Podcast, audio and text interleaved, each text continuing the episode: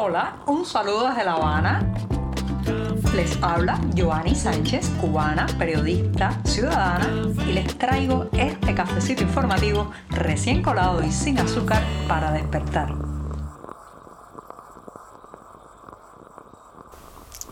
La semana informativa se nos termina en este programa, ¿sí? Hoy despido el podcast para retomarlo el próximo lunes y la jornada de hoy, que además es 2 de junio de 2023, ha amanecido nublada con muchísima humedad aquí en la capital cubana, donde sigue lloviendo bastante en las tardes. Unas lluvias que generan, digamos, una sensación agridulce. Por un lado, hacía mucha falta, la sequía estaba golpeando duramente a la ciudad y al entorno agrícola del occidente cubano pero por otro lado, lo cierto es que cada vez que llueve uno se preocupa por tanta gente que vive en casas donde los techos filtran, las paredes están resquebrajadas, en fin, las ventanas no cierran bien. El aguacero puede ser un drama para miles de familias en este país. Así que voy a darme este primer sorbito del día para comentarles los temas principales de este viernes.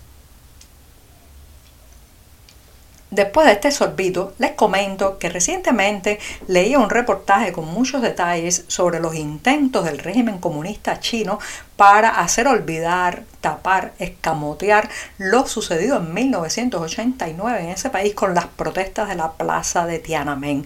Y leyendo eso me percaté de que aquí está ocurriendo algo muy similar con las protestas populares del 11 de julio de 2021. Si se hace un repaso por varias de las cuentas de Facebook y de las redes sociales de ciudadanos que en ese momento transmitieron las manifestaciones populares que tuvieron lugar a lo largo de toda la isla, al menos en 40 puntos de la geografía nacional, veremos que muchas de esas transmisiones, mucho de ese material testimonial ha sido borrado, las cuentas han pasado a estar privadas o simplemente han sido eliminadas de las redes sociales. Evidentemente la policía política en este país ha hecho una labor sistemática de amedrentar, amenazar a las personas que lograron recoger esas imágenes, imágenes que demostraban todo lo contrario de lo que quiere imponer la narrativa oficial. ¿Qué quiere imponer la narrativa oficial sobre el 11 de julio de 2021, también conocido por 11J? Quiere imponer la versión de que fue construido desde afuera, de que no fue espontáneo, de que fueron unos pocos cubanos los que se lanzaron a las calles y que eran fundamentalmente vándalos, criminales y delincuentes. Las imágenes desmienten todo eso porque se ve un pueblo entusiasmado, mares y mares de personas lo largo, reitero, de todo el país y por otro lado coreando consignas que iban desde eh, denunciar la situación económica hasta el pedido claro y directo de cambios democráticos, de un cambio político, incluso entre las consignas que más se gritó en Cuba esa, eh, esa jornada y también la jornada del 12 de julio estuvo la palabra libertad y la frase patria y vida, tomada del tema musical que ya saben se ha convertido en la banda sonora de la inconformidad en este país. Bueno, pues muchas de esas imágenes han sido retiradas de las redes gracias especialmente a las organizaciones independientes, a los medios de prensa independientes y también a algunos activistas que han logrado, eh, digamos, custodiar, guardar, mantener y conservar esos videos. Es que ahora podemos reconstruir también la historia, pero que quede claro claro, el intento del régimen es que las nuevas generaciones de cubanos crezcan sin saber qué pasó el 11J en esta isla o que tengan ya la papilla digerida, la píldora informativa absolutamente distorsionada y acomodada a la versión oficialista. Hay que preservar la memoria de ese día o de esos días, porque en realidad fueron dos jornadas de protesta. Hay que preservar el 11J, hay que preservar también esas imágenes porque se los debemos no solamente a los que salieron a manifestarse, que fueron miles y miles en lo que ya ha sido considerado considerado por muchos como el hecho histórico o el acto histórico que reunió a más personas en un momento y eh, digamos eh, en una zona geográfica tan extensa del país, en toda la historiografía cubana, bueno, pues hay que preservar eso y también se lo debemos fundamentalmente a los que terminaron en la cárcel por ejercer ese día su derecho a la protesta pacífica en las calles cubanas. Así que no dejemos que nos arrebaten la historia, no dejemos que limpien el pasado, no dejemos que nos quiten ese día. Aunque a veces se tenga la percepción desde fuera de Cuba que aquí no pasa nada, lo cierto es que sí están ocurriendo cada vez más manifestaciones populares de inconformidad, hartazgo y malestar con la situación imperante. Por ejemplo, durante el mes de mayo pasado se sucedieron en la isla al menos 392 protestas de algún tipo. Esto es un registro, un reporte que ha hecho el Observatorio Cubano de Conflictos que, reitero, ubica en casi 400 las protestas públicas que incluyen además las que protagonizaron centenares de residentes del municipio Caimanera en la oriental provincia de Guantánamo. Pero no solamente estuvieron, digamos, estas protestas públicas visibles al grito de libertad, de abajo el sistema comunista, de queremos comida, sino también que otras manifestaciones de inconformidad incluyeron, por ejemplo, cacerolazos, hackeos de sitios web oficialistas, huelgas de hambre en las prisiones, paros de transportistas que se han negado a moverse en algunos lugares por las dificultades para obtener combustible y el malestar creciente también por eh, los elevados precios de las licencias, los impuestos contra el sector privado y bueno, pues también incluyeron eh, todo tipo de demostración, digamos, de enojo con el régimen y con el modelo político económico impuesto en la isla. Por ejemplo,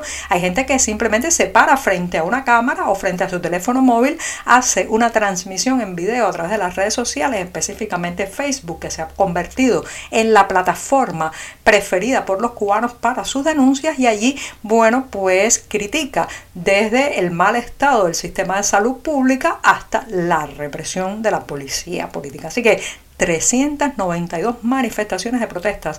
Con esas cerró el pasado mes de mayo en Cuba.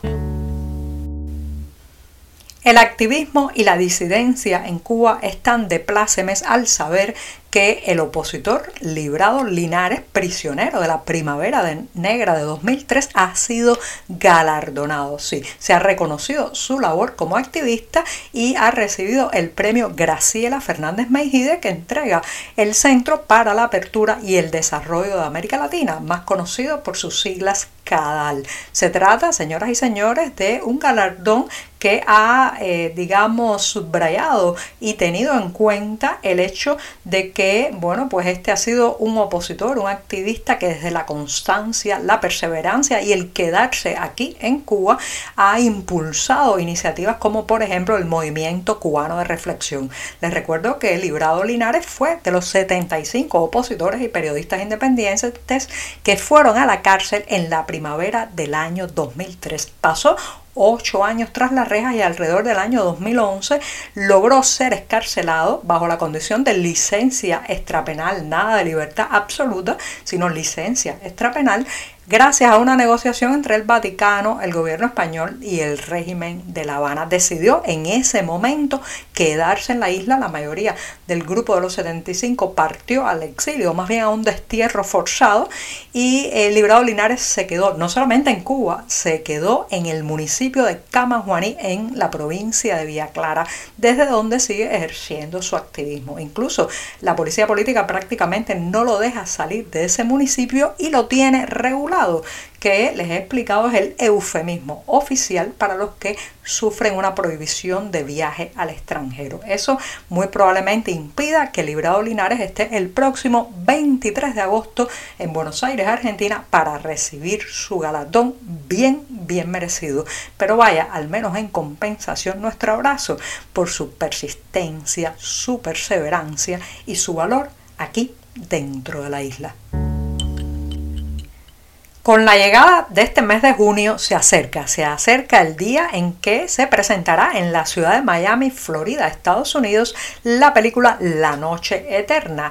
He hablado ampliamente de este filme en este programa, pero reitero que vale la pena acercarse a las pantallas y, bueno, pues conocer la historia que eh, trata fundamentalmente del momento en que el escritor, poeta y periodista cubano Néstor Díaz de Villegas es detenido y condenado por escribir un poema. Sí, justamente por poner en versos algunas ideas, eso lo llevó tras las rejas y es la historia que retoma la directora, curadora y artista cubana Coco Fusco, que es la directora de esta película. Una película que arroja luz, reitero, sobre pasajes de la historia nacional que han sido muy escamoteados, muy silenciados y que lamentablemente varias generaciones de cubanos residentes en la isla no conocen. Así que pasen por la cartelera del diario digital 14 y medio, anoten el día 11 de junio, la hora a las 5 de la tarde en la ciudad de Miami. Allí pueden encontrar también exactamente el lugar de la proyección y acérquense a la vida de Néstor Díaz de Villegas, pero sobre todo al joven que fue y al excesivo castigo que sufrió. Muchas gracias, con esto me despido hasta el próximo lunes y les deseo que tengan un fin de semana con buenas lecturas, mejores películas y sobre todo y en familia. Muchas gracias. Por hoy es todo. Te espero el lunes a la misma hora. Síguenos en 14medio.com. También estamos en Facebook, Twitter, Instagram y en tu WhatsApp. No olvides, claro está, compartir nuestro cafecito informativo con tus amigos. Muchas gracias.